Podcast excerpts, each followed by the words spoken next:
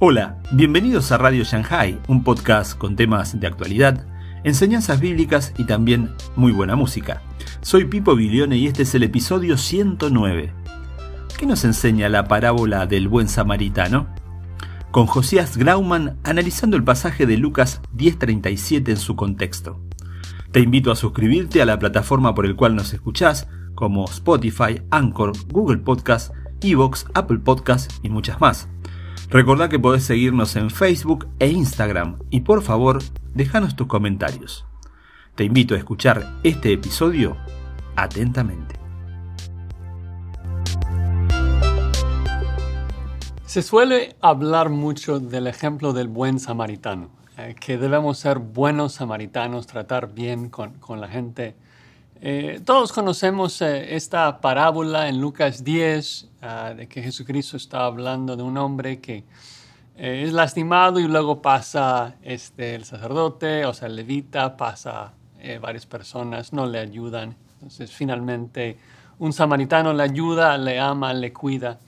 Y Jesucristo termina la parábola diciendo en el versículo 37 de Lucas 10, ve y haz tú lo mismo. Entonces, a primera vista, parece que Jesucristo está diciéndonos de que debemos portarnos como ese samaritano y amar al prójimo. Pero creo que si vemos el versículo en su contexto, el punto de Jesucristo es exactamente lo opuesto. Y sé que esto a lo mejor eh, suena como sorprendente, eh, como exageración, pero quiero mostrarles el contexto para ver lo que Jesucristo realmente está diciendo. Si regresamos en el contexto, eh, vemos de que empieza en el versículo 25 y Jesucristo recibe una pregunta de parte de un intérprete que dice que se levantó y dijo para probarle. Es decir, de que esta persona no está interesado en aprender de Jesús, está interesado en hacerle caer. De hecho, la manera que este verbo en griego se traduce en el resto de la Biblia siempre es de tentar. Eh, ocurre exactamente cuatro veces. Y sí, siempre no tentarás, tentará y ni tentemos al Señor. Entonces, ah, este tipo tiene malas intenciones y le pregunta a Jesucristo, Maestro, haciendo qué cosa heredaré la vida eterna. En otras palabras, ¿qué tengo que hacer para ganarme el cielo? Eh, ¿Cuáles son las obras, cuáles son los ritos que yo tengo que cumplir eh, para ganar la vida eterna? Y uno pensaría, ¿no? Eh, según la forma en que nosotros evangelizamos hoy en día, que Jesucristo le hubiera dicho, bueno, si crees en mí, recibirás vida eterna. Ah, si te arrepientes, si crees que yo soy yo soy el Mesías, vas a recibir vida eterna. Pero no es lo que dice. Primero le dice, él le dijo, ¿qué está escrito en la ley? ¿Cómo lees? Aquel respondiendo dijo, amarás al Señor tu Dios con todo tu corazón, con toda tu alma, con todas tus fuerzas y con toda tu mente, y a tu prójimo como a ti mismo. Y Jesucristo le responde en el versículo 28, bien ha respondido, haz esto y vivirás. Es decir, eh, el judío allí, el intérprete de la ley, dice que para ganar el cielo uno tiene que cumplir la ley, uno tiene que obedecer, uno tiene que amar a Dios con todo, todo su ser y tiene que amar a su prójimo también. Y Jesucristo dice, sí, o sea, esto es la promesa de la ley. Si cumples la ley, vivirás. Eso es exactamente lo que Moisés dijo eh, allí en Levítico 18, versículo 5 por tanto, guardaréis mis estatutos y mis ordenanzas, los cuales haciendo el hombre vivirá en ellos. Es decir, si tú eh, te portas de manera perfecta, si obedeces la ley perfectamente, entonces después de, eh, o sea, después de morir, aunque ni siquiera merecerías la muerte, pero si cumples perfectamente la ley, irías directo al cielo. ¿Cuál es el problema? Bueno, el problema es doble. El primer problema es de que el hombre no es capaz de obedecer la ley, pero el segundo problema es, más grave y es de que el hombre ni siquiera reconoce de que es pecador. El hombre ni siquiera reconoce que no ha cumplido la, ley. La persona cree que lo ha hecho. La persona cree que merece el cielo. Y entonces lo primero que Jesucristo hace, como hace en muchos otros casos, es que intenta mostrarle que es un pecador.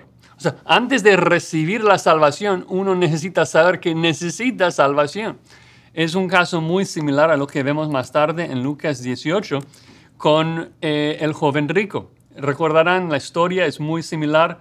Dice que un hombre principal le preguntó, diciendo, maestro bueno, ¿qué haré para heredar la vida eterna? La misma pregunta, ¿qué tengo que hacer para ganar el cielo?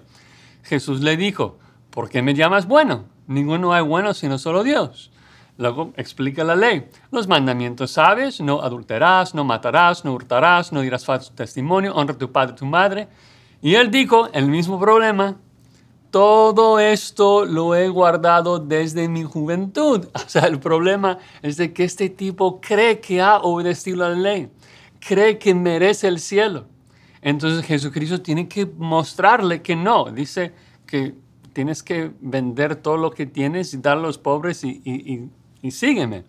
Y el punto ahí es de que eh, el punto no es de que Jesucristo está diciendo que cada cristiano tiene que tomar un voto de pobreza y, no tener ninguna posesión. Está tratando de mostrar a ese rico que amaba su dinero más que a Dios. Estaba tratando de mostrarle el pecado. Y eso es exactamente lo que Jesucristo está haciendo con la parábola del buen samaritano en Lucas 10, en donde después de decir a este intérprete, si, si haces esto, si amas a Dios, si amas a tu, prójimo, recibirás la vida eterna.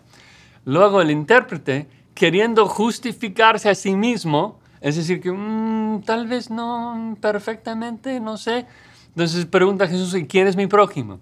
Entonces viene la parábola en donde Jesucristo básicamente dice que cualquier persona que ves allí en, eh, por donde vayas, tú tienes que amarlo así de manera sacrificial, con todo tu corazón.